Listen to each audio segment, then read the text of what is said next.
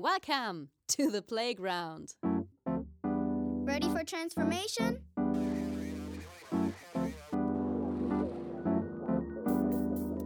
Modcast, the Masters of Transformation podcast. Who says that doesn't work?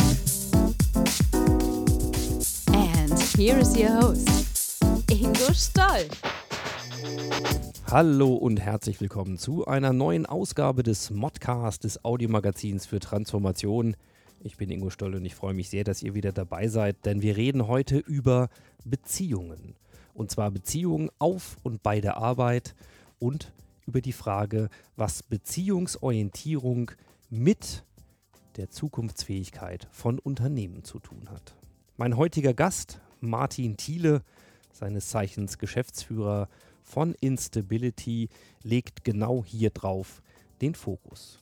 Und nachdem wir jahrzehntelang über Strukturen, Methoden und Prozesse gesprochen haben, wird es Zeit, dass wir schauen, wie Veränderung wirklich gelingen kann.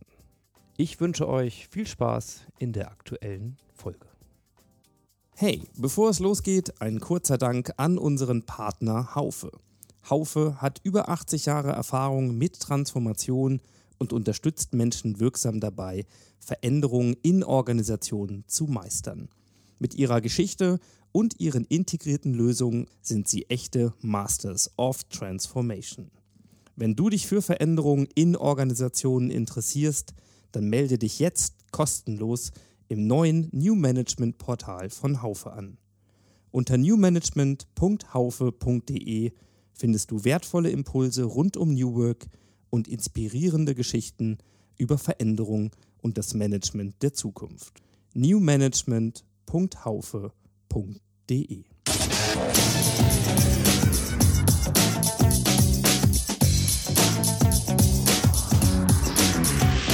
Insights. Ja, wir sind heute zu Gast mit dem Modcast mal wieder in Hannover und zwar über den Dächern Hannovers in der Gastfreundschaft. Und bei mir ist der Gastgeber Martin Thiele von Instability. Martin, schön, dass du da bist. Ja, sehr gerne. Und äh, ja, das Bild, was wir gerade beim Draußenblick äh, erhaschen, ist wirklich November, 3 Grad und Regen, alles äh, ziemlich grau und grau. Insofern perfekte Bedingungen, um uns hier intern und drinnen beim Kuschliegen mal über das Thema Beziehung zu unterhalten. Und wir haben uns wirklich ein spannendes Thema für heute ausgesucht. Es geht nämlich um das Thema Beziehungsorientierung und zwar als Schlüsselkompetenz für die Zukunft von Organisationen. Ja, und zum Einstieg eine Klassikerfrage. Martin, was muss man von dir wissen? Also zum, zum einen muss man wissen, ich habe vier Kinder, die mich in, ihrer, in ihrem Facettenreichtum äh, sehr fordern und fördern, würde ich sagen. Also ganz auch in meiner eigenen Entwicklung. Ich äh, habe ursprünglich mal, also und ich bin wieder in Hannover. Ich komme auch aus Hannover, ich bin hier geboren. Hätte gar nicht notwendigerweise gedacht, dass ich hier mal wieder lande, aber es hat sich so ergeben. Wie bewusst oder unbewusst, weiß ich nicht genau. Fühle mich hier sehr, sehr wohl. Schließe mich der Meinung an, dass Hannover weitgehend unterschätzt wird, was die Lebensqualität angeht. Ähm, und äh, ja, wir haben hier ein schönes Lebens- und jetzt eben auch ein Arbeitsumfeld gefunden, was du gesagt hast, hier oben auf dem Parkhaus äh, mit diesem Blick über die Stadt. Das ist ähm, was ganz Schönes auch so ein Vergleich zum Thema Beziehung. Äh, auch in Beziehung ist es ja manchmal so, dass man die Dinge, die schön sind, gerade so am Anfang irgendwann so als selbstverständlich betrachtet, so ein bisschen aus dem Blickfeld geraten. Ich äh, achte immer sehr darauf, immer wieder klar zu machen, wie schön wir es hier haben. Und wie, äh, was für eine tolle Arbeitsatmosphäre wir haben bei Instability, äh, aber eben auch hier bei Gastfreundschaft. Ähm, das ist, äh, ist was ganz Besonderes und ist etwas, was eben auch, äh, wo es uns ein Anliegen war, so das Thema Beziehung so in den Vordergrund zu stellen. Ähm, ja, noch zu mir. Ich habe Wirtschaftsingenieur studiert äh, mit Maschinenbau, eigentlich was ganz anderes als das, was ich heute so tue. Das hat, mich, hat mir aber unheimlich viel Spaß gemacht. Ich ähm, war im Nachgang äh, bei Pricewaterhouse zunächst dann bei Conti, was du schon sagtest. Habe dort den strategischen Einkauf mit aufgebaut, war in, als Entsandter dann in Charlotte in den USA, in Mexiko unterwegs. Conti hat mir ganz viele Möglichkeiten geboten. War sehr, sehr früh in das E-Business und E-Commerce-Thema eingebunden habe äh, schon mal so aus erster Nähe erfahren, was es so bedeutet, ähm, mit ganz viel Skepsis zu neuen Themen äh, so konfrontiert zu sein. Musste etwas früher zurück, habe dann für Conti, für den Vorstand dieser Arbeit äh, zu den E-Business-Themen gemacht.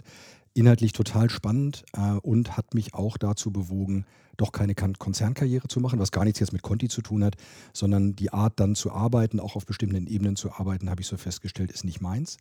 Ähm, ich brauchte, dazu bin ich A zu rebellisch und zum Zweiten ähm, brauchte ich so das Gefühl, da selber irgendwie gestalten zu können. Und war dann bei einem Startup-Unternehmen kurz und dann in die Selbstständigkeit gegangen. Ähm, ich habe, ähm, äh, wobei die Selbstständigkeit auch erstmal eine fachlich geprägte war. Und äh, das äh, schneidet sich eigentlich, weil ich bei Conti, als ich Führungskraft wurde und sehr jung war, mein äh, Personaler gesagt hat, da brauchst du irgendwas. Äh, mach mal Coaching. Ja, du hast gerade über deine Coaching-Ausbildung gesprochen. Also mach mal Coaching, das ist toll. Ende der 90er wusste eigentlich noch keiner so recht, also ich zumindest nicht, was das eigentlich ist, hatte da völlig andere Vorstellungen davon. Habe das dann als extrem hilfreich für mich persönlich erfahren und ähm, in meiner persönlichen, aber auch professionellen Entwicklung. Und das hat auch dazu geführt, dass ich dann in der Ausbildung gegangen bin. Das, was du bei uns gemacht hast, habe ich dann woanders gemacht. Äh, habe das viele Jahre äh, erstmal aus Neugier betrieben, aber dann irgendwann festgestellt, mein Herz schlägt doch eher hier. Und habe dann in 2008 äh, äh, dieses Geschäft begonnen, also die Begleitung von Veränderungsprozessen im weitesten Sinne. Heutzutage sagt man jetzt ja auch nicht mehr Change Management, sie sagt man Transformation, meint aber eigentlich ja das Gleiche. Ähm, und äh, das kann persönliche Menschen begleiten, betreffen, das kann Organisationen betreffen, Profit, Non-Profit. Ähm, Kirche, Krankenhaus ähm, und Partei gehören genauso dazu wie alle Arten von Profit-Organisationen. Und wir haben eben unsere Akademie, wo wir so Führungskräfteprogramme machen, äh, für Firmen und gleichzeitig eine eigene Akademie haben, wo wir Menschen in Persönlichkeitsteam und Organisationsentwicklung ausbilden. Ich finde es immer spannend, wenn wir über Veränderung reden, hm.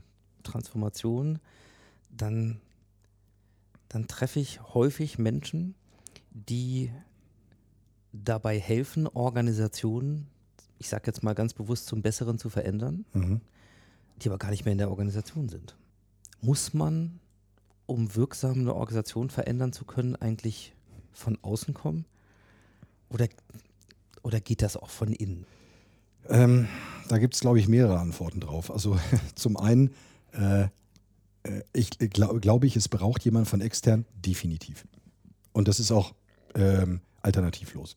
Das will ich auch in dieser Klarheit so sagen, weil äh, wir haben gerade heute Morgen über einen Fall eben auch gesprochen, ähm, und die Systemtheorie ist ja da sich auch relativ einig. Also, und wir wissen es im Grunde genommen auch als, als Teil des Systems, teile ich eben, so wie wir sagen würden, eben auch den Bezugsrahmen des Systems.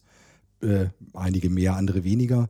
Und äh, das, was dann äh, und blende dann genauso Teile der Realität aus, wie das System es in sich eben auch tut. Und von daher äh, ist es so, das hat ja gar nichts mit äh, Destruktivität, mit nicht wollen, mit nicht Interesse oder so zu tun. Das ist ja vom Grundsatz her bei den meisten irgendwie da. Sondern es geht, glaube ich, vielmehr darum, mit dem ähm, wirklich distanzierten Blick auf das System über Lösungen nachzudenken, die jenseits dieses Bezugsrahmens sind. Ich kann da kurz eine kleine Anekdote zu erzählen. Ähm, und zwar in einer Organisation, auch ein Familienunternehmen, die sich kulturell schon relativ weit entwickelt haben, äh, ging es darum, ähm, die wollten so einen Botschaftertag machen und hatten also 80 Menschen aus der gesamten Welt eingeladen, um diese Transformation, diesen Transformation auch nochmal weiterzutragen. Ähm, und ich habe mit der Gruppe gearbeitet, die diesen Tag vorbereitet hat. Und das war eine Gruppe, die an und für sich schon ziemlich weit auch in der eigenen Entwicklung äh, in der Organisation und auch persönlich sind. Und dann war so die Frage, okay, wie läuft dieser Tag ab? Und dann habe ich gesagt, gut, dann lass uns mal wirklich gucken. Also die Leute kommen jetzt an. Die kommen jetzt alle da in, in, in die, den Stammsitz von der Organisation und was passiert dann? Ja, dann sagt ja erstmal der Inhaber was. Hm, sage ich klar. Ja. Warum? Weil das halt immer so ist. Das heißt, das Denken, also selbst diese Gruppe, die weit schon war, äh, ist nicht auf die Idee gekommen, dass etwas anderes passieren könnte, als dass der Inhaber was sagt, weil äh, das so normal ist und so geteilt ist in dem Bezugsrahmen. Ähm, wir haben uns dann für was anderes entschieden, nachdem das erstmals für Gelächter gesorgt hat, äh, meine, meine Bemerkung. Und ähm, es gab dann eher die Überlegung, die kommen einfach an und fangen einfach an zu arbeiten. Da sagt keiner was, die kriegen ihr Hallo, wenn sie da reinkommen und dann geht es in Arbeitsgruppen und dann fangen die an zu arbeiten. Und genauso haben sie es auch gemacht, war auch ganz prima, aber illustriert vielleicht nochmal so ein bisschen, was es eben doch manchmal braucht. Das ist so die eine Antwort und ich finde die zweite ist, es darf kein betreutes Arbeiten werden.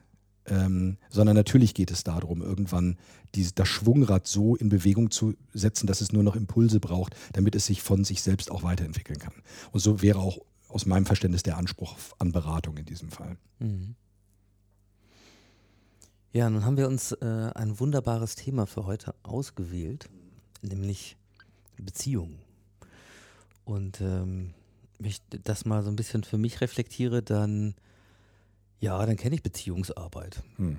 Ähm, auch als Nicht-Psychologe kannte ich das schon. Meistens fing das an mit, äh, wir müssen resen, äh, äh, Liebling. Und ähm, dann wurde gearbeitet äh, an der Beziehung. Und da wurde viel geredet und äh, es brauchte Zeit und Räume und so weiter. So, und da habe ich irgendwann angefangen zu arbeiten. Mhm. Da habe ich aber gearbeitet. Mhm. Also da habe ich diese Art von Beziehungsarbeit äh, eigentlich nicht geleistet. Da hatte ich äh, Also im Sinne, im? Sinne ne- eines bewussten Prozesses. eines bewussten Prozesses. Ja, Mhm. für mich war das, ähm, also Beziehungsarbeit fand Mhm. äh, Privat im statt. Priva Privat statt. ja. So. Und ähm, jetzt könnte ich ja den Titel, ähm, den wir uns für heute gegeben haben, ja auch mal so interpretieren, dass er plötzlich immer Beziehungsorientierung, die Frage ist das was anderes als Arbeit, so, aber plötzlich ist das ein Thema in Organisationen. Und um uns da mal so ein bisschen reinzugraben, würde ich dich bitten, vielleicht erstmal zu sagen, was genau verstehst du eigentlich unter Beziehung? Ja. Mhm. Ich würde gerne noch kurz anknüpfen an das, was du gesagt hast, weil äh, der eine oder andere kennt das Buch vielleicht Generation Beziehungsunfähig von Herrn Nast, ne? der ja eher über den privaten Kontext schreibt, nicht über den professionellen.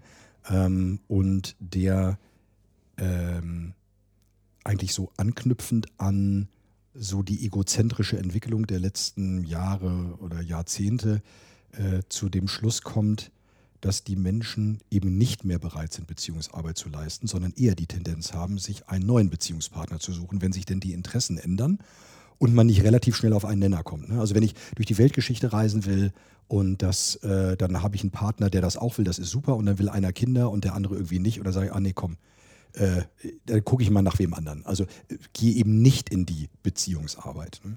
So aus unserer Perspektive, äh, analog zu Watzlawick, kann ich nicht nicht in Beziehung sein.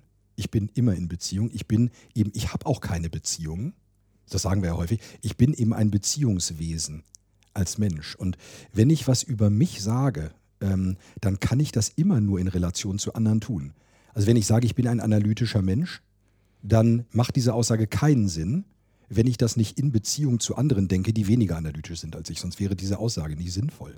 Das heißt, äh, Beziehung ist eben etwas, was uns prägt und wo wir, wenn wir das so aus einer entwicklungspsychologischen Perspektive betrachten, eben es auch so sehen, dass die Entstehung von uns als Mensch eben aus der Beziehungserfahrung heraus resultiert. Und all das, was wir entwickeln, ähm, eben nicht einfach nur eine paternale Botschaft ist, die wir irgendwo abspeichern, sondern es hat etwas mit dem Beziehungsgeschehen zu unseren Bezugspersonen zu tun. Und das ist das, was uns prägt. Und damit tragen wir als Menschen alle gemeinsam eine so relevante Ressource in uns, dass wir uns dann der Frage ja stellen könnten, warum nutzen wir das eigentlich nicht? Also warum ist das so uns ein bisschen abhanden gekommen? Dieses eigentliche Menschheitswissen, was wir auch haben, also was Beziehung bedeutet. Du hast eben so fast wie selbstverständlich über Beziehungsarbeit gesprochen und ich würde sagen, ich kenne genug Leute, die arbeiten nicht wirklich an ihrer Beziehung. Das resultiert dann vielleicht darin, dass sie also nebeneinander herleben und das kann für die trotzdem in Ordnung sein. Ist auch ein Teil von Beziehungsgestaltung. Und das, glaube ich, ist wichtig zu verstehen, ist, ich kann eben nicht Nicht-Beziehungen haben. Das heißt, jede Form, wie ich Menschen begegne, ist immer eine Form von Beziehungsgestaltung. Es ist nur die Frage, wie bewusst ist mir das oder wie bewusst arbeite ich da dran oder wie implizit passiert das. Und beides kann prima in Ordnung sein. Also das heißt, aus der Perspektive, was Beziehung ist das, was äh, uns als Mensch ausmacht. So aus unserer Sicht. Mhm. Wenn ich jetzt mal wieder in den, äh, in den Arbeitskontext erstmal eintauche, weil das ist ja unser Feld heute auch, dann würde ich sagen, ja, ich meine, es gibt ja Leute, die von vornherein sagen, ne, ob beim Thema Berufswunsch, irgendwas mit Menschen. Da gibt es andere, die machen gerne irgendwas mit Medien. Ich weiß nicht, ob das ein Ausschluss ist, aber Nein. äh, nein. Gerade da nicht, würde ich sagen. Und äh, andere machen irgendwas mit Maschinen, also Maschinenbau zum Beispiel und so weiter. Aber wir, natürlich haben wir überall mit Menschen zu tun. Und Du hast am Anfang schon systemische äh, Beobachtung geschildert, nämlich, naja, äh, kann ich da von außen oder von innen eigentlich wirksam sein? Was heißt das, wenn ich am System arbeiten will oder im System arbeite? So, das führt mich ja natürlich unweigerlich äh, mal zu einer kleinen Grundsatzfrage hier. Wir gucken häufig in der Transaktionsanalyse, ich sage deswegen wir, weil das so, so mein Sozialisationshintergrund ist, auf die Beziehungen und auf auch auf den Einzelnen, ja, und auch ähm, teilweise innerpsychische Prozesse mhm. und so weiter. Mhm. Systemik sagt ja, also pff, was da in dem Einzelnen passiert, völlig wurscht. Ja, ähm, das System, das soziale System ist dann und das verhält mhm. sich irgendwie und so weiter. Ja, mhm. ja bis dahin, dass die, die äh, Tavistock äh, beispielsweise Schule eben sagt, äh, es gibt gar kein individuelles Verhalten, jedes Verhalten ist Ausdruck des Gruppenphänomens. Ne? Genau. Damit sind wir an zwei Endstellungen eines Schiebereglers, würde ich sagen. Ja, genau. Oder eben in, im, im klassischen äh, Dualismus, äh, der, der einen, die einen denken es und betrachten es und nehmen es systemisch wahr und die anderen vom Individuum. So, ähm, wie ist denn das eigentlich für dich? Also, wo, wo steht denn dein Schieberegler, wenn du, ähm, wenn du mit Organisationen und mit Menschen in hm. Organisationen arbeitest? Ja, der, der steht in der Tat dazwischen ich glaube, das liegt an meinen rebellischen Anteilen, dass ich Dogmatik äh, wirklich nicht ausstehen kann. Also ich glaube, weder die eine Wahrheit noch die andere ist es, sondern es hat eben was mit der Betrachtungsperspektive zu tun. Und erstmal den Luxus zu haben, aus beiden Betrachtungsperspektiven, also vielleicht einer eher individualpsychologisch und einer eher systemisch geprägten Perspektive auf Phänomene zu gucken, ist schon mal einfach ein Reichtum. Ähm, und Beziehungslogiken lassen sich natürlich auch systemisch abbilden. Interessant wird es eigentlich immer dann, wenn wir mit, es mit Phänomenen zu tun haben, wie jetzt kürzlich gerade in einer Situation, wo ähm, konfliktäre Strukturen da sind und die Menschen schnell den Eindruck haben, naja, das ist jetzt Herr Meier und Frau Schulze, die mögen sich irgendwie nicht und dann knallt es da immer zwischen denen. Und dann zwei Jahre später sind gar nicht mehr Herr Meier und Frau Schulze da, sondern irgendwer anders. Komischerweise haben die aber die gleichen Konflikte. Und wir haben gerade so eine Situation so zwischen zwei Abteilungen, einer Zentralabteilung und einer Business Unit Abteilung, wo genau dieses Phänomen entstanden ist. Da geht es um deutlich mehr Protagonisten, etwa zwölf. Und ähm, äh, dort ist genau das passiert. Also es gibt haufenweise Konflikte zwischen diesen beiden, zwischen Personen beider Bereiche. Äh, innerhalb von drei Jahren sind bis auf ein, also elf Personen ausgetauscht und es gibt exakt das gleiche Bild. Da wären wir sehr nah bei der systemischen Schiebereglerposition, weil wir sagen, hm, da scheint nichts damit zu tun zu haben. Äh, und wer den Film Frau Müller muss weg noch nicht gesehen hat, kann ich nur empfehlen, weil äh, da genau das gleiche Phänomen ist. Also die Eltern erstmal der Meinung sind, wenn die Lehrerin nicht mehr da wäre oder so, dann wäre das ja super, äh, bis sie dann ihre eigenen Konflikte dann wahrnehmen. So. Und das ist, glaube ich, genau der Punkt. Und umgekehrt kann es natürlich sein, dass die Persönlichkeit eines Einzelnen in einer Gruppe etwas bewirkt. Das würde ich als genauso legitim Teil der Realität betrachten und würde sagen, ja, und das kann in der Tat so sein, dass jemand beispielsweise mit sehr, mit destruktiven oder fatalistischen Haltungsstrukturen sich äh, auf eine Gruppe in einer Form auswirkt, dass die Performance der Gruppe sich reduziert. Das sehe ich als genauso äh, oder auch auf Erfahrung basierend. Äh, das heißt also, ich würde sagen, ja, es ist beides da. Es braucht eigentlich ein differenziertes Auge darauf. Oder vielleicht das Einnehmen beider Betrachtungsperspektiven, um zu gucken, wo liegt vielleicht eher der Hase im Pfeffer.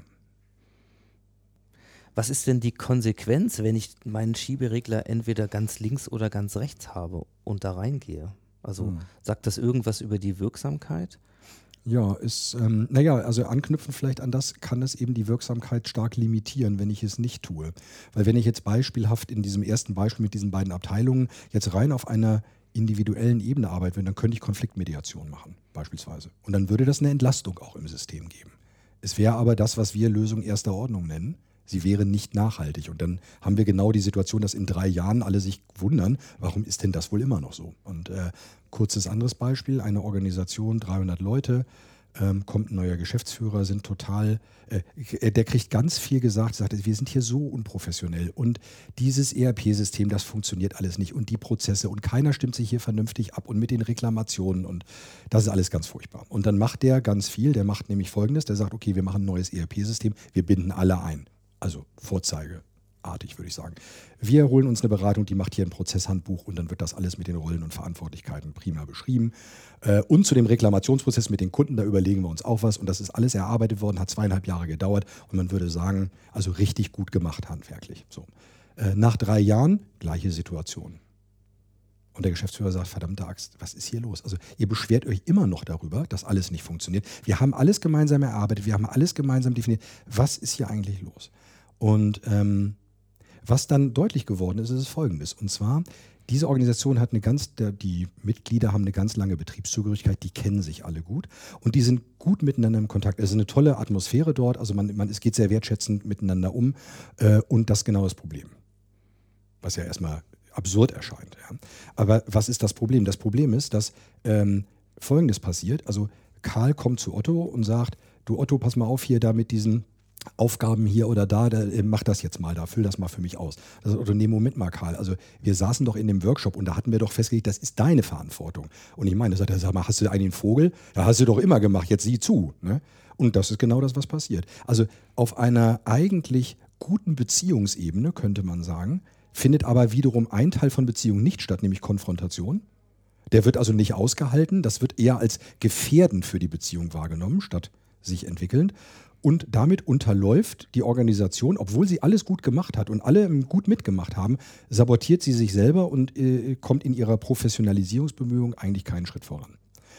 Und das zeigt eben beispielhaft, finde ich auch nochmal, was die Frage von Beziehungsgestaltung eigentlich bedeutet und bedeuten kann für Organisationen und wie systemische Aspekte mit, äh, sag ich mal, individuellen Aspekten sich miteinander also verbinden. Mhm. Ja, das, ähm, also ist plausibel und gleichzeitig denke ich mir, wow, das ist natürlich eine ordentliche Herausforderung, auch nicht nur für die Organisation, die jetzt Wege finden müssen, ähm, um wirklich zukunftsfähig zu, zu werden oder zu bleiben, ähm, sondern gleichzeitig eigentlich auch in der Beratung ähm, man ja nun überwiegend Leute findet, die entweder den Schieberegler links ähm, oder rechts haben in ihrer Grundausbildung. Äh, und dann alleine als Teil des Systems zu erkennen, was brauche ich denn hier? Oder, oder ja. hat gesagt, äh, ich bin links oder rechts sozialisiert, dann ja. suche ich mir wahrscheinlich auch einen Berater, der äh, links ja, oder rechts ist. Mhm. Ja, weil ich das dann eben zweifelsvoll die Lösung halte. Also da haben wir ja auch, würde ich mal insgesamt fast systemisch gesehen, äh, einiges an Herausforderungen, wo das mit den Schubladen uns verdammt limitiert. Genau. Richtig. Das heißt also auch da und ähm, anknüpfend eben hat das ganz viel mit der, mit der Frage auch der jeweiligen inneren Bilder zu tun. Äh, was, was ist, du sagtest es, was ist Beziehung eigentlich? Was bedeutet es eigentlich, in Beziehung zu arbeiten?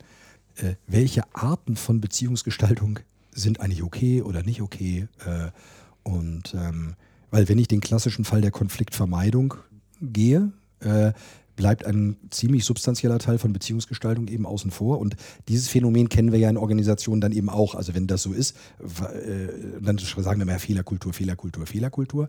Ähm, da kann man sich ja nochmal fragen, was die deutsche Kultur generell zum Thema Fehlerkultur wiederum sagt. Und das ist dann eine Pappe und die hängt dann an der Wand, aber da passiert nichts mit, weil solange die Beziehungen, also die Form Beziehung so zu gestalten, dass Fehler erlaubt sind, wenn das gar nicht vorhanden ist, dann brauche ich auch keine Pappe an die Wand hängen, weil dann wird es eben genau nicht passieren. Das ist ja oft die Frustration, die wir dann auch erleben, dass etwas, was eigentlich gut intendiert ist und wo alle sagen, ja genau, das wollen wir, finden wir gut, dass die unbewussten Muster, die das dann verhindern, und das hat ganz viel mit der Frage von Beziehungsgestaltung zu tun, ähm, nicht wirklich thematisiert werden. Und dann bleibe ich eben irgendwo hängen. Was nicht heißt, dass mich das gleich existenzgefährdend sein muss. Das sicher nicht. Nur wenn wir jetzt auf die Gesamtentwicklung über die nächsten 10, 20, 30 Jahre gucken, sind wir der Meinung, dass das mehr und mehr zu einer Kernkompetenz werden wird. Äh, die Organisationen brauchen ähm, vor allen Dingen die, die jetzt vielleicht nicht über das unique Produkt verfügen, was ihnen alle aus den Händen reißen. Hm. Ich glaube, ich würde jetzt, bevor wir da tatsächlich reingehen. Und du hast wunderbarerweise auch schon ähm, ein paar Beispiele, von ein paar Beispielen berichtet. Das ist natürlich äh, extrem wertvoll, einfach auch nicht das so im Abstrakten hängen nee. zu lassen, mhm. sondern über, ja. über wirklich konkrete ähm, Situationen und, und, ähm, und Anwendungsbeispiele auch zu reden. Das heißt, das wollen wir auf jeden Fall tun, weil wir ja natürlich wissen wollen, ja, wie, wie kann denn ähm, also Beziehungsorientierung und auch Gestaltung besser gelingen? Was heißt denn das? Was muss man dann tun? Ich würde gerne davor nochmal so ein bisschen in den Kontext schauen und ja, vielleicht einfach mal die, die offene Frage stellen, warum beschäftigen wir uns eigentlich jetzt zunehmend mit Beziehungen? Wieso ist das im Moment so? Was ist da unser Stand? Ja, ich glaube, das ist sogar noch eher ähm, weniger vielleicht sogar aus dem Hier und Jetzt zu beantworten, sondern äh, noch vielleicht auch in der Frage, wo geht es weiterhin?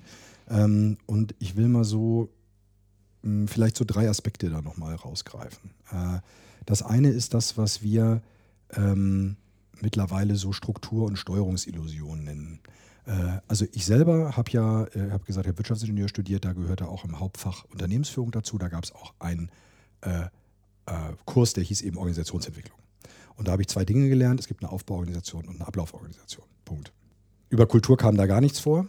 Auch nicht in den Personalvorlesungen, wenn ich mich recht entsinne. Also zumindest bleiben wir mal dabei. Also Organisation wird definiert durch eine ablaufende Aufbauorganisation. Dieses strukturelle Denken ist nur ein Beispiel für strukturelles Denken. Äh, in dem sind wir alle sozialisiert. Und damit sind sie Teil unseres Bezugsrahmens. Über lange Jahre, über die letzten Jahrzehnte, war es bis vor, na, ich weiß nicht, 15 Jahre, fängt auch vielleicht von der Branche ab, durchaus auch möglich, mit Struktur, die ja uns psychologisch Sicherheit bietet, deswegen brauchen wir sie ja, relativ gut zurechtzukommen und über Struktur, also über Budgetplanungsprozesse, über Strategieplanungsprozesse, über Projektmanagement, den Eindruck zu haben, wir kriegen das, was wir steuern müssen, gut gesteuert. Und jetzt ist, glaube ich, etwas passiert und das kann man jetzt buzzwordmäßig mit VUCA-Welt oder wie auch immer, ist auch egal. Also wir alle wissen, Komplexität steigt und wir haben es vor allen Dingen, und das finde ich aber nochmal besonders wichtig, eben mit ganz viel auch ein Thema daraus Ambiguität oder Ambivalenz zu tun. Es gibt nicht mehr die Eindeutigkeit. Und wir sehen uns natürlich als Menschen so wahnsinnig nach Eindeutigkeit. Dann wird es ja auch einfach. Spätestens seit die Quantenphysik da ist, wissen wir eigentlich, dass wir uns die Eindeutigkeit in die Haare schmieren können. Aber auch Quantenphysik zu verstehen, fällt den meisten Menschen schon schwer. Nicht, weil sie doof sind, sondern weil aus einem Bezugsrahmen heraus ich anerkennen muss, dass Struktur und Energie gleichzeitig vorhanden ist oder in gleichen, zum gleichen Zeitpunkt zwei verschiedene Zustände annehmen muss. Das kann ich eigentlich nicht mehr richtig denken. Das kann ich mir nicht so richtig vorstellen. Wie soll denn das gehen? Kleinstes gemeinsames Teil, ja, das kriege ich strukturell hin. Und ähm, das heißt, wir sind es ganz stark gewohnt, in Strukturen zu denken. Die Vorstände, Geschäftsführer, äh, die wir treffen, die Inhaber, wir sind alle so sozialisiert.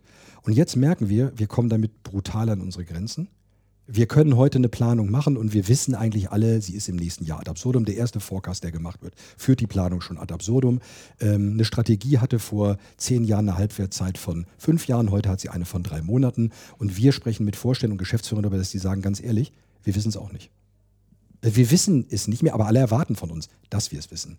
Und ähm, das heißt, eigentlich braucht es was anderes.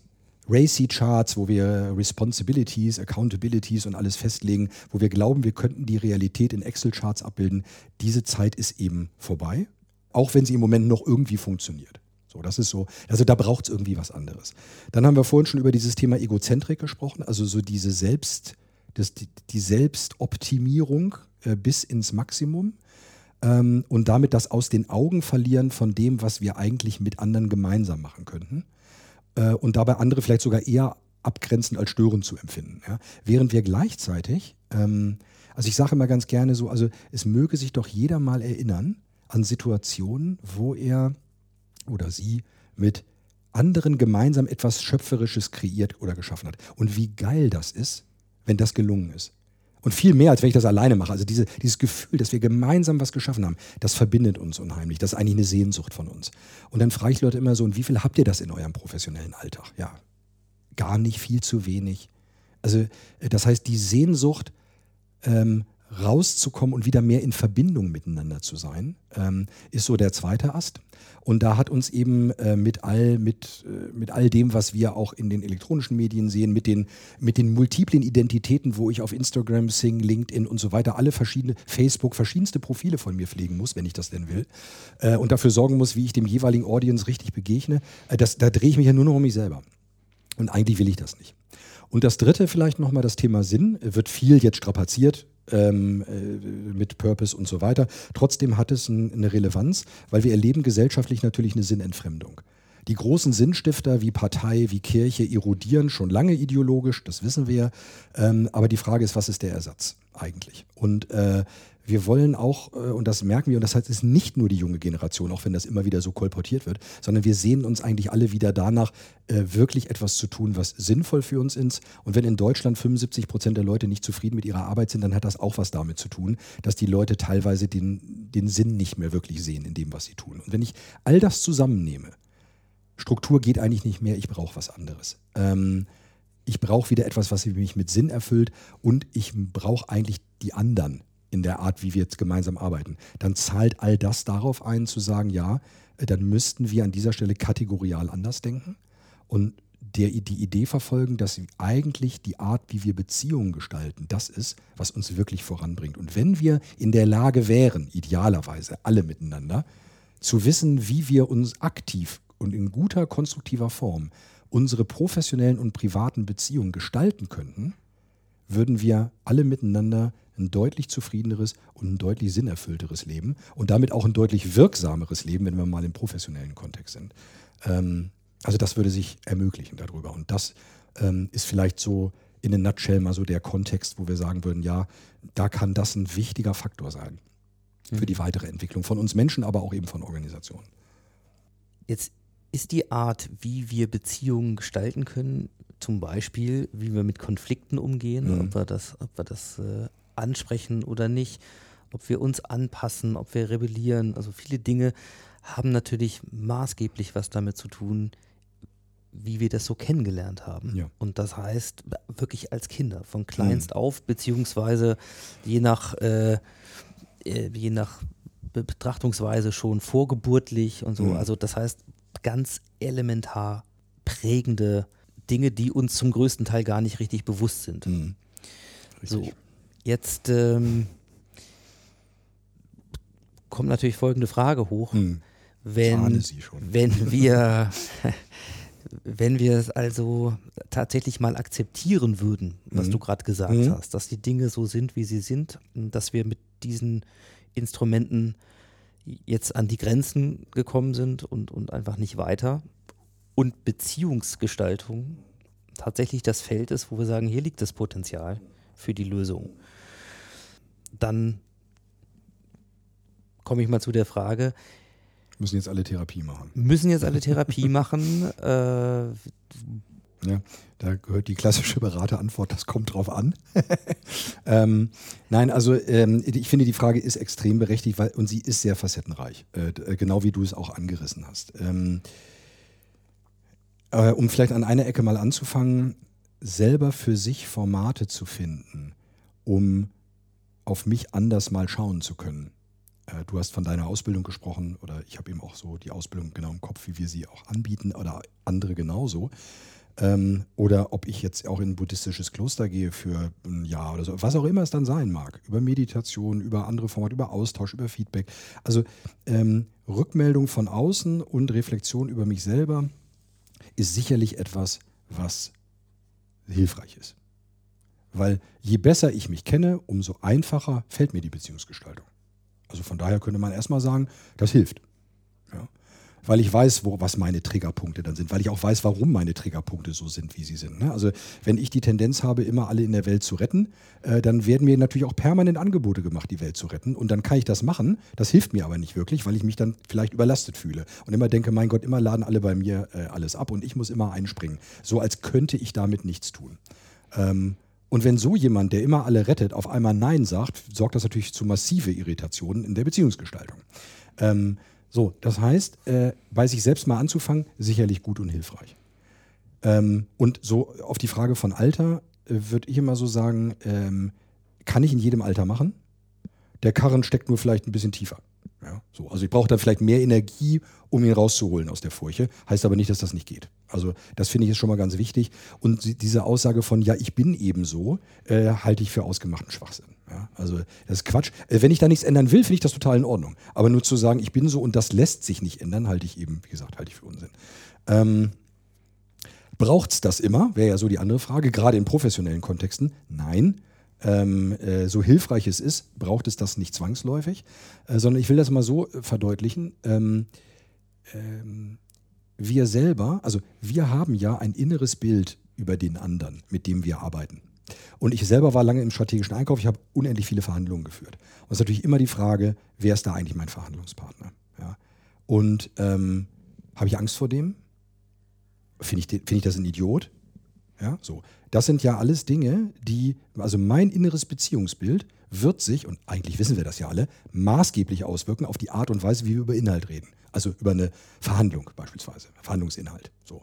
Ähm, trotzdem ist es lustigerweise in Organisationen so, dass wir alle immer nur über Inhalt reden. Hm? Also zu 99,9 Prozent reden wir über Inhalt. Da sitzen wir alle in Meetings ja, mit neun Leuten, reden über etwas. Wir selber merken auf einmal, boah, ist das langweilig. Oder scheiße, wir drehen uns hier immer wieder im Kreis. Keiner sagt was, alle halten es aus, bis das Meeting vorbei ist, die Zeit ist um, die Leute gehen raus und sagen, boah, war das ein scheiß Meeting. Ähm, keiner hebt den Finger und sagt, sagt vielleicht nur, Leute, ich habe gerade das Gefühl, wir drehen uns im Kreis. Ich kann es nicht genau sagen, aber irgendwie, oder ich habe das Gefühl, wir kommen hier irgendwie nicht voran oder macht keiner. Da fängt es aber schon an mit Beziehungsarbeit. Weil ich auf einmal mal von der inhaltlichen Ebene weggehe und mal das prozessuale Geschehen, wie arbeiten wir hier eigentlich gerade miteinander thematisiere. Ist total einfach. Kann jeder machen. Und wenn ich High-Performance-Teams, ja auch mal so ein schöner Begriff, also sagen wir es mal anders, Teams, die wirklich wirksam sind, zeichnen sich dadurch aus, dass sie völlig friktionsfrei zwischen der inhaltlichen und dieser Beziehungsebene hin und her pendeln können und sind ganz effektiv. Da, da braucht nur einer sagen, hm, weiß ich nicht, passt das jetzt noch? Und dann sagt der andere, doch, doch, ist für mich gerade ganz wichtig. Ah, okay, gut, machen wir weiter. Dann nach zehn Minuten sagt der nächste, jetzt haben wir doch aber das äh, eigentlich jetzt in der Tiefe besprochen. Ja, stimmt, dann lass uns mal zum nächsten Thema gehen. Und so ähm, geht das immer hin und her und äh, ist hochperformant. Und ähm, oder ich beispielsweise äh, mit, mit, mit diesen äh, diese inneren Beziehungsbilder, die ich habe, mal, mal überhaupt auch thematisiere. Ne? Mit so einer Vorbildübung. Ne? Ich hatte neulich eine Situation mit drei Abteilungen, da haben mir alle gesagt, oh, die sind sich alle spinnefeind, die mögen sich da alle nicht. Und genau diese funktionalen Abteilungen sollten jetzt in eine Prozessorganisation mhm. überführt werden. Ja? Ähm, was habe ich mit denen am Anfang gemacht? Ich habe gesagt, jede Gruppe malt mal für die anderen beiden Gruppen drei Flipcharts. Auf dem ersten steht, was denken wir über uns. Auf dem zweiten steht, was denken wir über die jeweils anderen. Und auf dem dritten steht, was denken wir, was die anderen über uns denken. So. Und das haben wir einfach mal nebeneinander gelegt. Ist sehr lustig, also hat zu viel äh, äh, Spaß geführt, aber auch zu Betroffenheit. Weil auf einmal ich feststelle, ich dachte, auf, der einen, auf dem einen Flipchart stand Loser-Truppe. Also die anderen dachten, dass die anderen Abteilungen sie für eine Loser-Truppe halten. Das stand da aber überhaupt nicht auf deren Charts sondern da stand ein viel differenzierteres Bild darüber, was sie schätzen an den anderen und was sie auch nicht schätzen. Das hat zu ganz viel Betroffenheit geführt. Und nachdem wir das mal anderthalb Stunden besprochen hatten, konnten wir wunderbar über den Prozess reden. War überhaupt kein Thema. Also dann die inhaltliche Ebene zu besprechen, kein Problem. Äh, einfach nur, um so mal an zwei Beispielen zu illustrieren, was heißt Beziehungsarbeit. Das ist nichts Abstraktes, das ist nichts Riesiges, das ist nichts Voluminöses, das ist nichts Therapeutisches, sondern das sind Dinge, die kann ich im Hier und Jetzt sofort umsetzen. Es ist uns nur meist ist es vielleicht nicht erlaubt, ist es uns nicht klar, ist es nicht vorstellbar oder was auch immer dann die Einschränkungen sein mögen. Mhm. Macht das Sinn so? Ja, ich finde, das äh, macht schon Sinn. Ich komme noch mal so ein bisschen von der, von der Seite zu sagen, ja, auf der einen Seite sind wir alle in Beziehung. Wir können es ja. gar nicht nicht sein, genau. ja, hast du gesagt. Dann haben wir eine Prägung, die uns die uns leitet, häufig unbewusst bei der Art und Weise, wie wir Beziehungen gestalten. Ähm, was wir auch als eine gelungene Beziehung empfinden. Mhm, ja. So, ähm, ja, kann ganz unterschiedlich sein. Mich erinnert das gerade an, an so, ein, so, eine Erfahrung, da war ich Teenie, 15 und dann bin ich, äh, kein Arbeitskontext, äh, dann bin ich sozusagen in die Familie meiner damaligen Freundin mhm. mit rein. Mhm.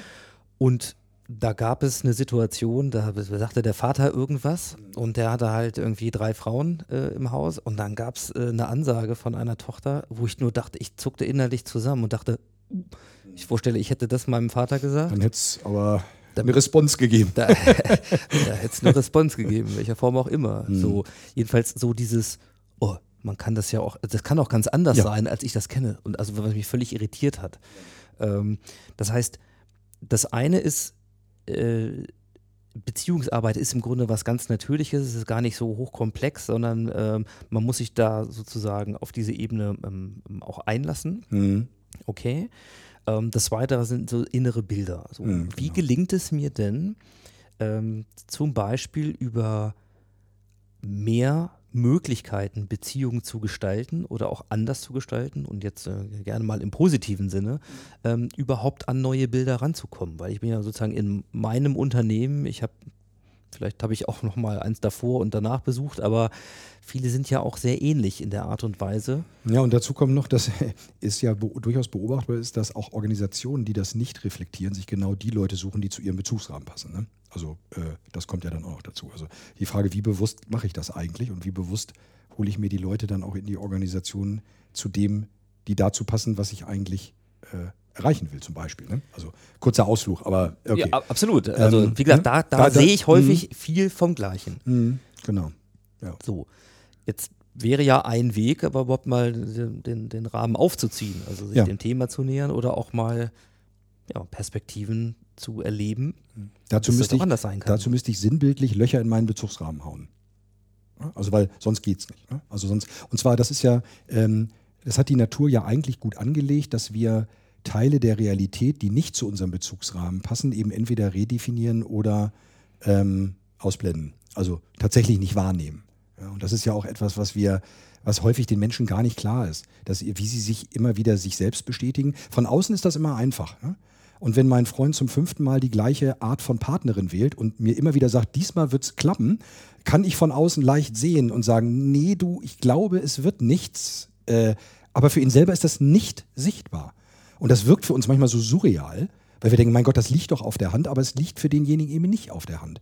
Das heißt, ähm, wenn sich mein Freund nicht mit seiner Art Beziehung zu gestalten und seiner Partnerwahl in dem Sinne, wie kommt's denn wohl, auseinandersetzt, wird das sich immer wieder fortsetzen. Und er wird sich sein ganzes Leben immer wieder die gleichen Erfahrungen machen und sich immer wieder selber bestätigen. Heißt also im Umkehrschluss, wie komme ich zu anderen Bildern?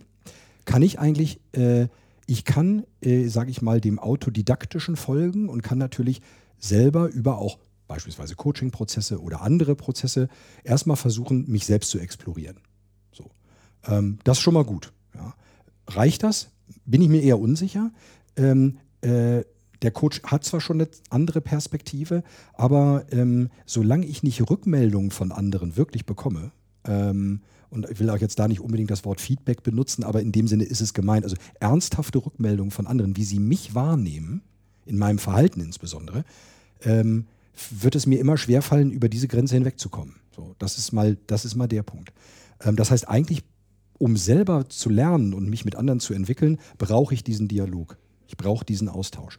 Der wiederum findet in Organisationen in der Regel nicht statt, weil er als ineffektiv angesehen wird. Oder ineffizient vielleicht sogar besser. Ne? Also, äh, mein Gott, also jetzt, jetzt haben wir eh alle so wenig Zeit. Ne? Wir wissen ja alle, wir haben wahnsinnig viel zu tun. Der Schreibtisch ist voll, wieder so ein Meeting, braucht eigentlich kein Mensch. Und dann auch noch reflektieren, wie es uns in der Gruppe geht, boah, oder wie die anderen mich wahrnehmen, will ich das wirklich? Und dann auch noch von dem, weiß ich nicht so. Also das sind alles Einschränkungen, aber vom Grundsatz her in der Frage, was braucht, es braucht genau das. Also es braucht Rückmeldung ähm, für mich als Mensch, um mich zu entwickeln, und es braucht Dialog in der Gruppe, um mich als Gruppe zu entwickeln. Und es braucht Dialog in der Organisation, um mich als Organisation zu entwickeln. Wenn ich diesen Raum nicht bereitstelle, kann auch nichts passieren. Nichts Neues passieren. So. Ja. Ähm, und da sind wir ne, nur kurz an Brücke auch zur Innovation, weil damit beschäftigen sich auch ganz viele. Wenn ich nicht Räume schaffe, in den Menschen informell sich im Dialog austauschen, wird auch Innovation nicht passieren. Weil sie nicht an den Design Thinking Möbeln hängt, weil sie nicht daran hängt, dass ich von 9 bis 14.30 Uhr jetzt Zeit habe, innovativ zu sein. Das sind genau die Dinge, die eben nicht funktionieren. Ich brauche Räume und ich brauche ganz viel Raum für Bildabgleich, wie wir das so äh, sagen, und ähm, Austausch. Ja. Und da ich das häufig vielleicht auch in meiner Ursprungsfamilie nicht gelernt habe oder weil es auch in professionellen Beziehungen oft erstmal nicht erlaubt ist, also oder vermeintlich nicht erlaubt ist, braucht es erstmal ganz viel an dieser Ecke, um sowas überhaupt bereitzustellen. Und dann sind wir wieder beim Externen, der einfach sagt, ja, das müssen wir jetzt machen. Und alle sagen, na gut, dann machen wir das halt. Und erst durch die Erfahrung, auf einmal sagt, boah, das war jetzt ja toll. Also wie oft erlebe ich Workshops, wo die Leute morgen sagen, oh Mensch, ja, also eigentlich habe ich jetzt gar keine Zeit und ich habe so viele Themen und jetzt sitzen wir hier und sollen über, weiß nicht was, XY sprechen. Und am Ende sagen alle, boah, das war jetzt ja mal toll. Jetzt haben wir ja wirklich mal uns zu dem Thema mal ganz in Ruhe ausgetauscht. Jetzt habe ich ein ganz anderes Bild darüber und das hilft mir dann in der Art und Weise, wie ich jetzt wieder in der Organisation weiterarbeite. Das heißt, diese Zeit ist so wertvoll, und vor allem so wahnsinnig effektiv, weil ich diese ganzen Mikrozeiten von ich muss E-Mails schreiben, ich muss auf E-Mails antworten, ich habe einen Rattenschwanz an E-Mail, den ich überhaupt erstmal lesen muss, ich muss nochmal mit dem und dem sprechen, ich muss mich hier abstimmen, muss mich da abstimmen, das kann ich mir alles schenken. Das wäre schön. Ja. ja. Das wäre schön. Ja, ja, und das, und das geht. Und ich kenne Beispiele, wo das funktioniert. Ähm, dann gucken wir doch da mal rein, weil ich glaube, es ist hinreichend klar geworden. Also ich will mal noch zwei Dinge rausziehen. Wir haben es mindestens mal äh, mit zwei Problemen zu tun, äh, die, äh, die uns deswegen so schwer fallen, weil wir in beiden kein Bild haben. Wir wissen nicht, wie die Zukunft aussehen soll. Mhm. Also wenn wir jetzt nicht mehr alle Mhm. nach Prozess arbeiten und Ja. in Struktur, ja, wie denn dann? Und, und irgendwie, weiß ich nicht, wir können kein Startup werden. Und was ist jetzt überhaupt die Zukunft und welche Technologie? Jeder, der Methode Technologie anbietet, ist ja gerne genommen. Ja, ja, natürlich, klar. Ist ja auch oft ein Vehikel. Kann, ja, ist ein Vehikel. Ja. ist aber letzten Endes auch ein, ein, ein Illusionsthema über eine Methode etwas Ja, lösen zu wollen. Wie, Mhm. also uns fehlen die Zukunftsbilder. Manche sagen ja auch, ähm, gehen noch einen Schritt weiter. Das, als Audiograf finde ich das natürlich auch ganz sympathisch, nicht nur von den Bildern zu sprechen, sondern auch von den Narrativen. Ja, Also klar. welche Mhm. Geschichte Ja. über die Zukunft erzählen wir uns dann und, und auch warum. Neulich mal das schöne Thema äh, als Frage gehört, ja, was ist eigentlich der Purpose von Deutschland? Ja, Ja, so, äh, unsere Gesellschaft, also, genau. Gute Frage. also äh, Besitzstandswahrung, Verteidigung gegen Außen, äh, das, das reicht dann irgendwie nicht für ein Zukunftsnarrativ. Also was ist das? Also da fehlt uns etwas und in der Form Bilder darüber zu haben, wie wir anders in Beziehung sein können, ähm, fehlen uns häufig auch. Naja, das weiß ich ehrlich gesagt nicht. Äh, da würde ich eher sagen, die haben wir alle. Das ist ja das Coole. Eigentlich das Coole an dem Thema ist, dass alle, wir alle diese Ressource in uns tragen.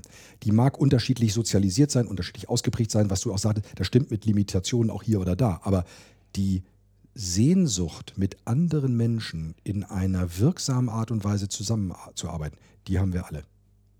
Und die mag verschüttet sein, auch bei manchen, die mag in manchen Systemen, die totalitär geprägt sind, auch, auch unterdrückt worden sein, aber die ist irgendwie da. Und äh, wir selber setzen sehr viel auf diese Ressourcenhaftigkeit des Menschen. Die ist uns extrem wichtig, weil wir glauben, äh, ja, das, das muss ich nicht entwickeln, das muss ich nur ausbuddeln.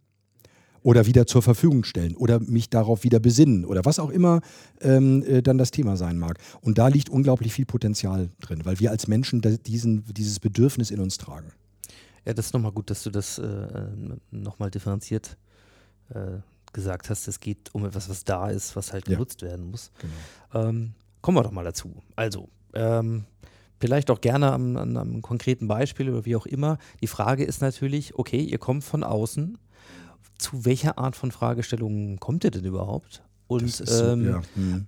und, und genauer noch, wie bringt ihr dieses Thema Ressourcen und, und Beziehungsorientierung in eine Organisation? Wenn wir mal unterstellen, dass der, der Anlass für den Anruf gar nicht das Thema ist. äh, Ja, es ist immer irgendwas. Also und, und gleichzeitig will ich Folgendes sagen, was ich ganz positiv finde. Als ich diese Arbeit begonnen habe vor zehn Jahren ähm, oder elf Jahren jetzt mittlerweile, waren 80 Prozent der Beauftragungen Kinder, die in den Brunnen gefallen sind. Also wo irgendwas schiefgelaufen ist. Eine Restrukturierung, eine, eine Entwicklung, irgendwas hat nicht funktioniert. Und es hat immer dann, in solchen Prozessen braucht es natürlich immer erstmal sehr viel Energie, um wieder auf normal Null zu kommen, von wo aus man dann weiter starten kann. Was ich sehr, sehr positiv finde, ist, dass in den letzten, in diesen zehn Jahren es sich so weit entwickelt hat, dass ich jetzt sagen würde, also vielleicht sind noch 10 Prozent Kinder, die in den Brunnen gefallen sind. 80 bis 90 Prozent sind, könnte man sagen, Präventivbeauftragungen. Also wir haben was vor oder wir merken, hm, das entwickelt sich nicht so richtig gut. Lass jetzt schon mal gucken, was wir da machen. Das finde ich erstmal klasse, auch wenn manche ja dann immer wieder sagen, naja, ohne wirklichen Leidensdruck passiert nichts. Also das hat natürlich auch eine Relevanz, aber erstmal finde ich, ist das eine gute Entwicklung. Ja. Ähm, und ähm, die Organisationen, äh, und dann, und das heißt also, das ist ganz unterschiedlich.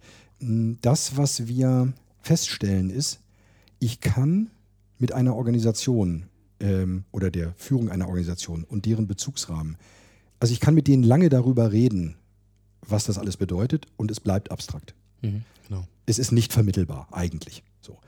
Ähm, was wir, ähm, und das ist mit jeder Organisation, mit der wir arbeiten, braucht es irgendwann die Entscheidung einer Führung zu sagen, okay, äh, ich durchdringe das vielleicht nicht, aber ich bin bereit, das auszuprobieren. Weil es erst über die wirkliche Erfahrung äh, sich zeigt. Dass auf einmal Atmosphären entstehen, wo Dinge möglich sind, die vorher nicht möglich waren oder möglich schienen. Ähm, sicherlich machen wir auch diagnostische Maßnahmen, könnte man sagen. Ja, also natürlich gucken wir uns die Kultur an und wir versuchen, das, was ich vorhin so skizziert habe, diese unbewussten Sabotagemechanismen auf einer Beziehungsebene aufzudecken und zu sagen, was sehen wir hier eigentlich, was ist hier eigentlich wirklich los? Weil die Frage ja immer im Raum steht, warum erreichen wir eigentlich nicht das, was wir erreichen wollen? Wir machen ganz viel gut, so wie vorhin dieses Beispiel. Wir machen das handwerklich alles richtig und irgendwie funktioniert es nicht. Und ähm, das ist häufig unsere Aufgabe zu erkennen, wo liegt eigentlich dann in der Regel auf einer unbewussten Ebene, das gilt für Mensch genau wie für Gruppe und Organisation, wo sind die Muster, die eigentlich verhindern, dass wir erfolgreich oder erfolgreicher sind. Oder wir haben einen Wachstumsprozess. Eine Organisation, die ich begleitet habe, ist in acht Jahren von 80 auf jetzt 600 Leute gewachsen. Das ist eigentlich ein toller Prozess und bringt gleichzeitig ganz viele Probleme und Schwierigkeiten mit sich. Ähm, und ähm, ich glaube, es liegt am Ende natürlich daran, inwieweit äh, sich eben erstmal Führung einlässt. Das ist immer der erste Schritt. Um selber Erfahrung zu sammeln und über diese positive Erfahrung auch den weiteren Prozess zu stimulieren.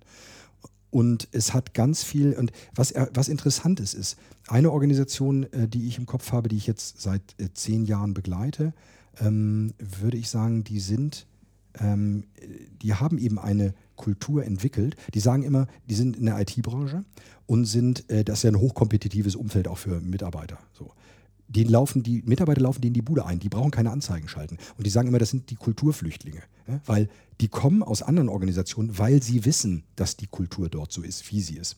Und die müssen sich nicht über Innovation Gedanken machen, weil die sind einfach in sich innovativ. Nicht, weil das einer gesagt oder verordnet hätte, sondern weil die genau in dieser Art zu arbeiten ähm, ganz stark beziehungsorientiert arbeiten.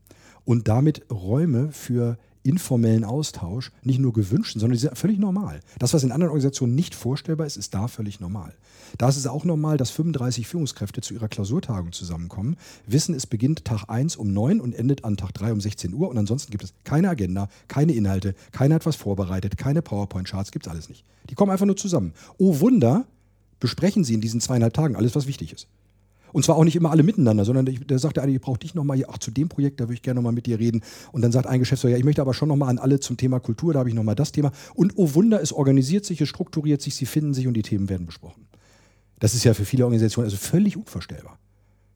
Ohne Agenda, ohne Struktur äh, in so eine Veranstaltung zu gehen. Oder wo sich die Geschäftsführer komplett aus dem operativen Geschäft raushalten. Die wissen gar nicht mehr, wie performant ihre Organisation ist. Die haben auch keine Kennzahlen. Der eine beschäftigt sich mit Kultur, der andere mit Strategie, der dritte mit Technologie und der vierte mit Kooperation. Das sind deren Themenfelder. Das war's. Und mit Führung, natürlich. Ja? Aber die haben keine operativen Zahlen. Die sagen immer, wenn, wenn irgendwas nicht läuft, werden die Bereichsleiter, die haben die Verantwortung für das operative Geschäft. Ich selber als Geschäftsführer, als Geschäftsführer habe das nicht mehr. So, also um mal so zu illustrieren, wo kann das hingehen und wie unvorstellbar ist das vielleicht auch für den einen oder anderen. Ja, das finde ich gut. Da würde ich gerne noch ein bisschen mehr ähm, zu hören, weil ja, wie, wie sieht denn in deinen Erfahrungen oder vielleicht auch in eurer Konzeption, weil ähm, ich würde mal sagen, viel von dem, was ihr erlebt, sind Unternehmen im Prozess. Aber ähm, wie sieht denn euer Bild ja, als, als Instability aus auf eine beziehungsorientierte und damit auch zukunftsfähige Organisation? Was, was charakterisiert die? Wie, was an kleinen oder größeren Dingen mhm. könnte die haben? Da kann ich einfach das? so anknüpfen Mhm. an diese Beispiele. Ne? Weil man könnte sich ja auch vorstellen, dass ähm, äh, es eine Situation gibt, wo Meetings offen sind für alle. Ich könnte also durchs Haus gehen und mich äh, in jedes Meeting setzen, was gerade läuft. Muss ich nicht tun, aber könnte ich. In normalerweise würde Folgendes passieren. Äh, äh, ich sitze in einem Meeting, einer kommt rein, setzt sich hin, also sagen, hey, was willst du denn hier? Ja? Das wäre die normale Reaktion. In der Organisation könnte das eher so sein, dass alle sagen, oh schön, dass du da bist, wir reden gerade über dieses oder jenes. Ähm, hast du da irgendeine Idee, einen Beitrag oder was auch immer zu? Ja. Ähm, das heißt, äh, dann könnte es, es könnte in so einer Organisation äh, das, was ja über New Work auch immer wieder tituliert wird, es könnte Räume geben, wo Menschen sich einfach begegnen. Wir wissen ja, dass 80 Prozent der guten Ideen in informellen Austausch entsteht und nicht in formalem. Ich könnte also viel mehr Räume schaffen, wo die Leute sich einfach begegnen. So ähnlich wie ich das gerade mit dieser Führungsklausur auch beschrieben habe. Ähm, es könnte so sein, dass, wie ich das vorhin so skizziert habe, dass in den, dass eben äh, Gruppen, wenn sie miteinander arbeiten, ganz einfach und unproblematisch zwischen der inhaltlichen und der Beziehungsebene eben hin und her oszillieren können und damit hochwirksam sind in dem, was sie tun. Ich brauche also auch viel weniger Termine. Ich brauche viel weniger formale Austauschgremien und äh, sowas. Das Einzige, was ich immer brauche, ist Führung. Und es ist ja manchmal so ein bisschen diese Illusion, oder hier oder da wird sie zumindest so verstanden, ähm, dass das, was wir an neuer Entwicklung sehen, also dass dann Führung abgeschafft wird oder so, ja, also jetzt mal platt formuliert. Also wir, glaube ich, wissen, dass das nicht so ist und trotzdem wird es immer wieder kolportiert, begegnet mir auch immer mal wieder. Mhm. Ähm, und das ist natürlich nicht der Fall, ne? weil aus unserer Perspektive Gruppe und Führung sind immer zwei Seiten einer Medaille. Und das heißt, ich brauche auch Führung, aber ich brauche sie vielleicht ganz anders. Ne? Ich könnte mir vorstellen, dass Führung keinerlei inhaltliche Anforderungen mehr hat, sondern nur die Anforderung hat, dafür zu sorgen, dass die anderen gut arbeiten können. Das könnte ja eine ganz andere Perspektive von Führung sein, ne, auf die ich gucken kann. Die eher darf, also die beziehungsorientiert darauf schaut, dass die Menschen eben gut in Beziehung sind miteinander. Und was kann ich als Führungskraft dafür tun, dass die Leute gut in Beziehung sind? Also ich selber, aber auch die anderen gut miteinander in Beziehung sind. Das könnte der Fokus von Führung sein. Mhm. Ähm, auch das hört man ja manchmal, Führungskräfte müssen zu Coaches werden. Ja, wie, stehst, wie, stehst, du zu sowas? Halte ich äh, äh, für eine Fehlinterpretation. Ähm, anknüpfend an das, was wir vorhin gesagt haben, der Coach zeichnet sich eigentlich durch die externe Perspektive aus. Die hätte der schon mal nicht. So. Ich glaube, der, das, was damit sinnvoll gemeint ist, ist, dass ich den Mensch, dass ich die Menschen begleite. Nur, ich sage nochmal, äh, Coaching ist ja auch, wissen wir auch, ist ein Begriff, versteht jeder irgendwie was anderes drunter. Ich sage nochmal, aus meinem Verständnis ist ein Coach jemand, der einen anderen darin begleitet, äh, eigene, zu eigenen guten und bewussten Entscheidungen zu kommen. Um so jetzt mal ein Beispiel zu, äh, das beispielhaft zu illustrieren. Ähm, damit würde ich als Führungskraft meine orientierunggebende Funktion aber aufgeben. Und das halte ich wiederum auch für Unsinn. Mhm. Ähm, genauso wie äh, anknüpfen an das, an das, Thema von Bullshit Empowerment. Ne? Also äh, eben habe ich noch alles selber entschieden, jetzt schmeiße ich alles über den Zaun und das ist dann Empowerment. Ne? So, genau. Und alle sagen, was soll denn der Scheiß? Ja? Äh, äh und ich komme jetzt hier nicht weiter. Und er sagte, ja, das tut mir leid, muss alles selber entscheiden. Ne? So. Ist ja Unsinn. Also ähm, ich glaube, die Frage von Beziehungsgestaltung bedeutet auch hier, ich gebe als Führung, wie auch immer sie strukturiert oder gestaltet ist, Orientierung und in diesem orientierenden Rahmen kann jeder selber für sich wirken. Und der orientierunggebende Rahmen kann bei Thema A riesig sein und bei Thema B kann der ganz klein sein. Dann wäre das eine Anweisung. Wo heutzutage alle sagen, i Anweisung, ne, das geht ja eigentlich gar nicht mehr. Ne, wo ich sage, das ist totaler Unsinn. Als Coach könnte ich dummerweise eben keine Anweisung erteilen. Ja? Als Führungskraft kann ich das sehr wohl und es macht auch Sinn weil ich bestimmte Aspekte der Organisation gar nicht diskutieren will, sondern einfach sage, so ist es. Wir sind nicht bei Wünsch dir was, wir sind bei so ist es und das ist auch in Ordnung. Ja? Und ich glaube, dadurch, dass Führung jetzt in, auch verunsichert ist durch die Diskussion, die wir haben, weil sie gar nicht mehr wissen, was ist jetzt eigentlich meine Rolle. Ich habe gerade mit jemandem, gerade jetzt in der Weiterbildung gesprochen, der sagt, ich bin hier Führungskraft in meiner Organisation, ich weiß eigentlich überhaupt nicht mehr, was mein Job ist. Keine Ahnung. Ja? Ist ja ein Drama. Ja, und die Mitarbeiter, sind, das ist genauso diffus, das kann nicht der Sinn der Sache sein. Das hat auch wiederum nichts mit Beziehungsgestaltung zu tun. Weil das, dann gehe ich eher aus der Beziehung raus, was auch eine Form der Beziehungsgestaltung ist. Nur wenn ich trotzdem eine Arbeitsbeziehung miteinander habe, kann ich das eigentlich nicht, weil das auf jeden Fall zu Friktion und zu Diffusion führt. Ne? So.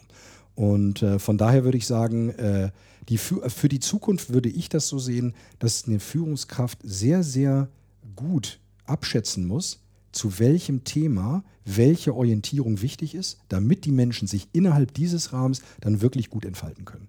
Darauf, glaube ich, wird es maßgeblich ankommen. Und das äh, hören aber die wenigsten Führungskräfte jetzt in ihrer eigenen Genese. So, es sind immer noch viele aus Fachkompetenz Führungskraft geworden oder was auch immer, äh, wissen wir ja auch. Und ähm, äh, das ist oft neu. Ja, und das ist auch eine gewaltige Herausforderung. Ähm, Ja. da, also Hm. sich dem als Führungskraft zu stellen, wenn die alten Vorbilder Andere sind. andere sind. Ja. Ja. Und es ist ja auch nochmal, es ist ja auch die Organisation, weil ich auch immer sage, ein Militärgefängnis ist was anderes als eine Werbeagentur. Ich werde andere Formen von Führung und Struktur vermutlich da brauchen. Und das ist auch in Ordnung. Es geht nicht darum, alles über einen Kamm zu scheren. Es geht auch nicht darum, dass jede Organisation, es für jede Organisation sinnvoll ist, all das in dieser Form umzusetzen.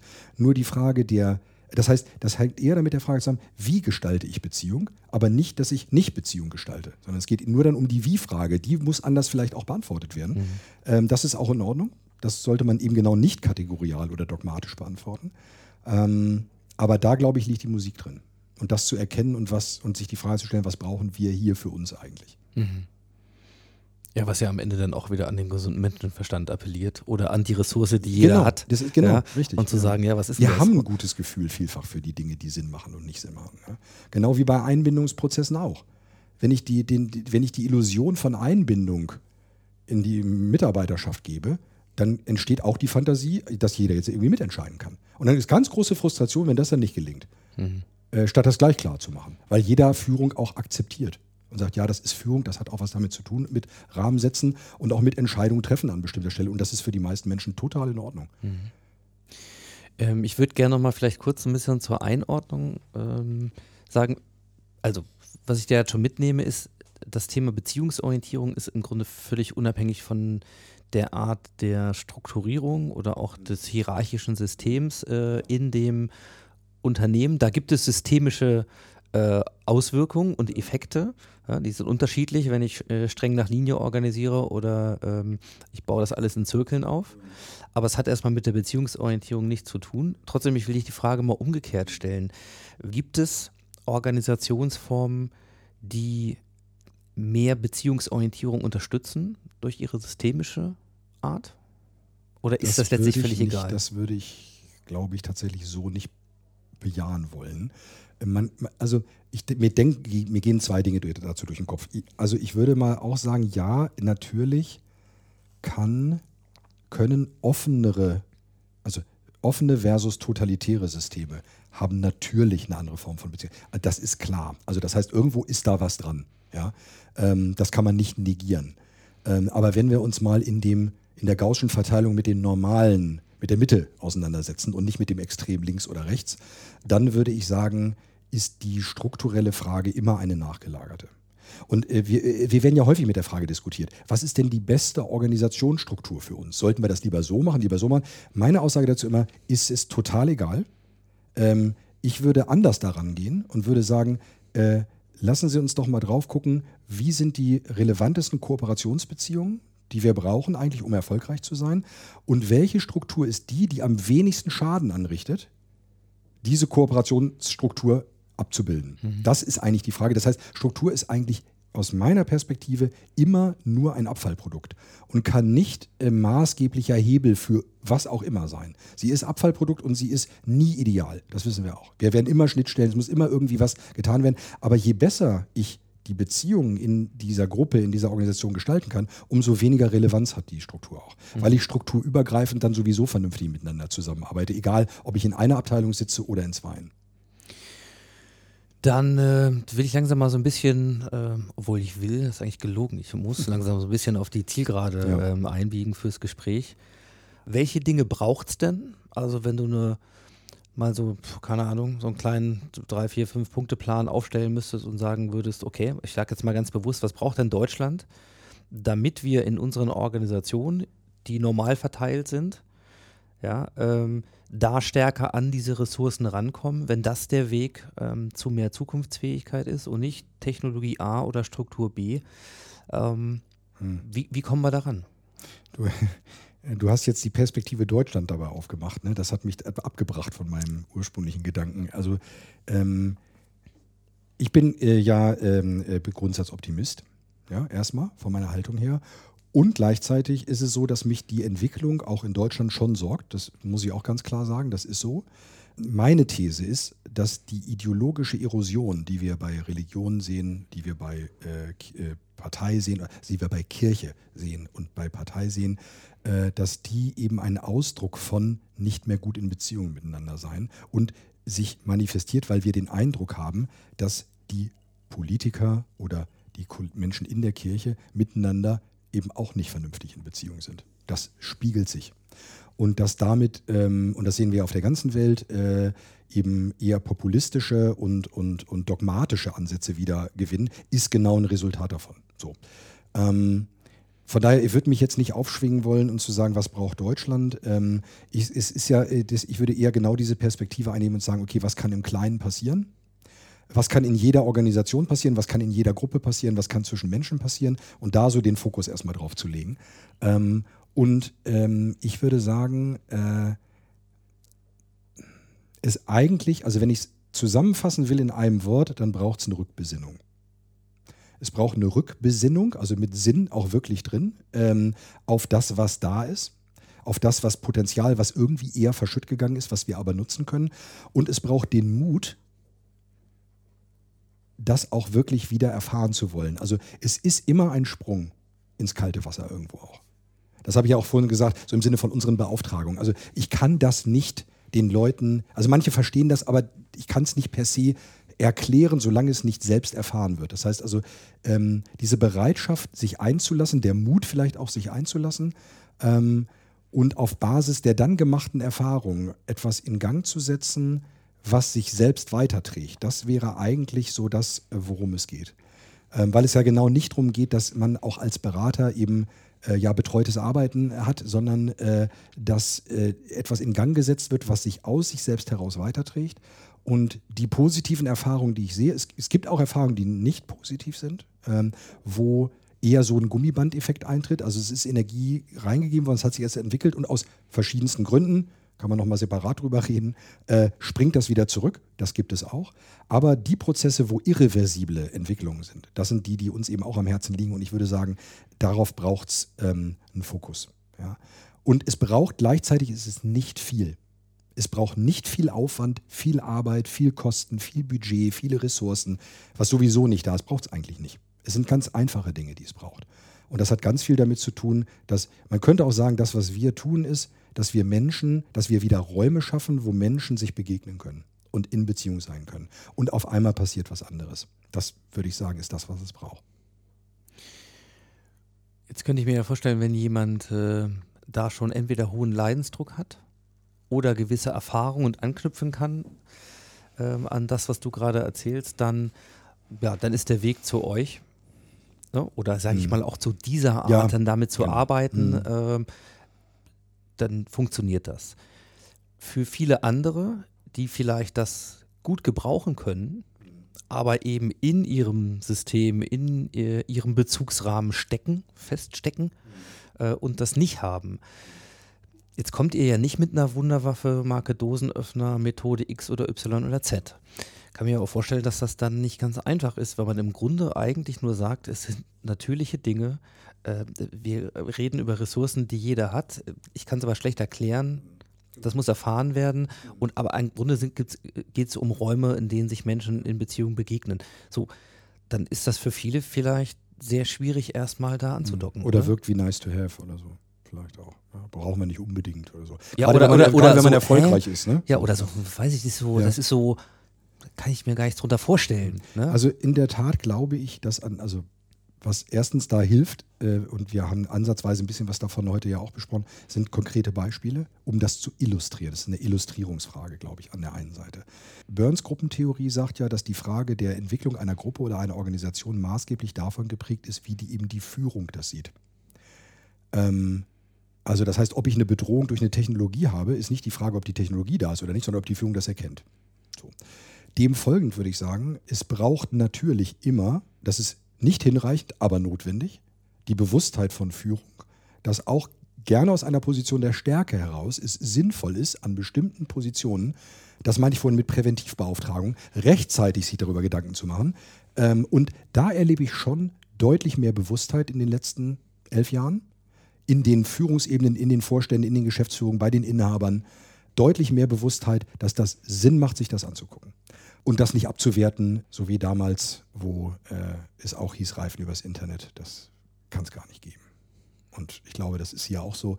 Die Erkenntnis, dass es Sinn macht, sich damit auseinanderzusetzen, die ist erstmal schon deutlich gestiegen. Und das ist hoffnungsvoll, finde ich. Dann vielleicht noch ein Punkt. Ihr arbeitet ja ganz häufig auch mit Familienunternehmen. Also quasi so auf zwei Ebenen.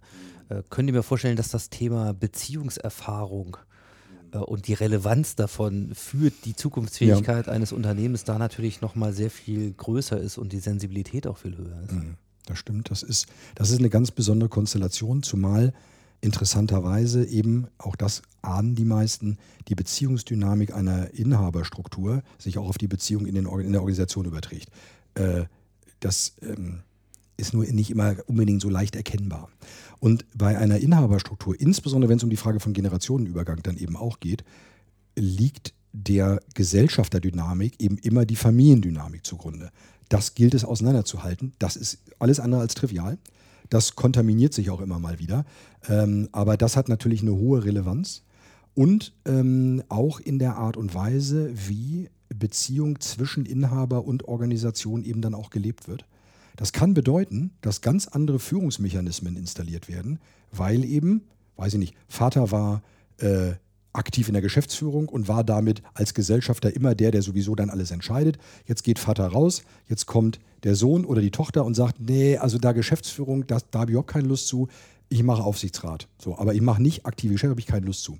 Und ähm, dass der aber dann sagt, ja, aber dann kann ich jetzt aber mit der Art, wie ihr da jetzt geführt hattet, mit Vater noch drin, das geht so gar nicht mehr. Wir brauchen also ein völlig neues Führungskonstrukt. Das heißt, allein aus der Beziehungsdynamik an der Stelle entwickelt sich auf einmal ein neues Steuerungsmodell für die Organisation. Könnte man ja auch sagen, äh, ist das angemessen? Und ich würde erstmal sagen, ja, so ist das halt in Familienunternehmen. Das ist ein Teil der Realität, äh, dass sich der, dem die Firma gehört, äh, selber auch das Recht nimmt, das sich so zu strukturieren, dass es auch für ihn persönlich gut ist. Ähm, das mag nicht immer zwangsläufig dann wirklich die beste Lösung sein und ist es so, wie es ist. Das heißt, auch darüber sich im Klaren zu sein, ähm, äh, was heißt das eigentlich, das wird also aus unserer Erfahrung schon signifikant unterschätzt. Welche Bedeutung das dann tatsächlich auch haben kann. Das wirkt dann so faktisch, aber es ist eigentlich nicht faktisch. Es hat was mit der Frage von Beziehungsgestaltung zu tun. Ja, danke, dass du da nochmal kurz äh, ähm, reingeleuchtet hast. Ich glaube, das macht vieles nochmal greifbarer, wenn man sich eben auch das Thema Familie Hm, äh, damit vorstellt. Dann sind wir Hm. ziemlich nah an Beziehungen und an Dynamiken und an der Frage, warum manchmal einer nicht einfach sagt, wie es ist oder wie es nicht ist oder jemand immer diese Rolle spielt und so weiter. Ich glaube, das ist äh, nochmal ganz hilfreich.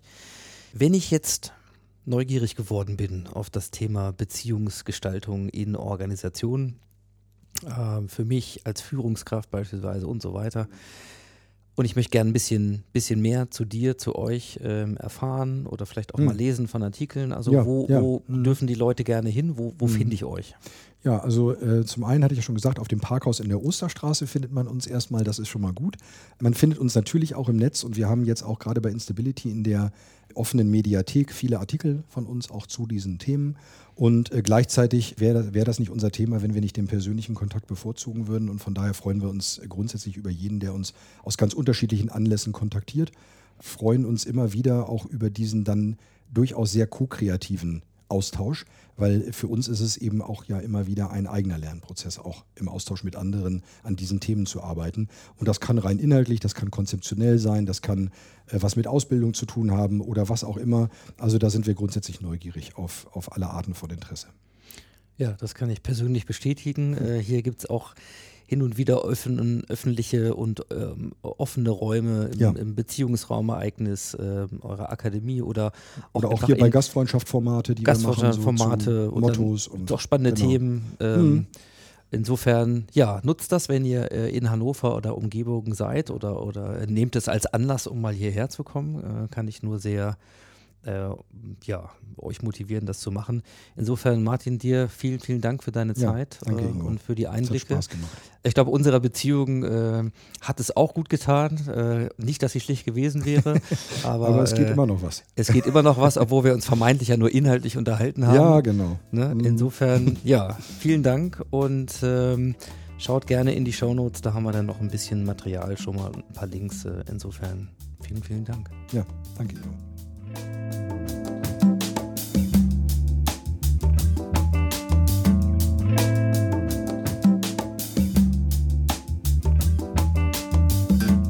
Ja, das war sie, die Episode 104 des Modcast. Ich sage wie immer vielen Dank fürs Zuhören und für eure Zeit.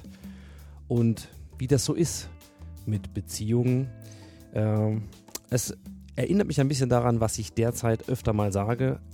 Audio ist nämlich auch vor allem ein Beziehungsmedium. Insofern hoffe ich, dass das Zuhören über die letzten gut 75 Minuten unserer gemeinsamen Beziehung gut getan hat, dass sie sich weiter positiv entwickelt und dass ihr auch beim nächsten Mal wieder dabei seid. Wer mehr zum Thema Podcasting und Audiografie wissen möchte und vor allen Dingen dieses wunderbare Medium auch für seine eigenen Ideen, Themen und Projekte nutzen möchte, dem lege ich ganz uneigennützig mal meine kleine Workshop-Tour durch diverse deutsche, Schweizer und demnächst auch Österreicher Städte ans Herz. Schaut einfach mal auf die Masters of Transformation Website. Dort findet ihr aktuelle Workshop-Termine und ich würde mich sehr freuen, den einen oder anderen dort auch persönlich wiederzutreffen. Ein weiterer Tipp, das kennt ihr schon an der Stelle, auch gerne und auch gerne aus absoluter Überzeugung. Schaut mal auf das New Management Portal von Haufe. Dort gibt es noch jede Menge mehr Themen, auch zur Beziehungsgestaltung im Kontext von New Work.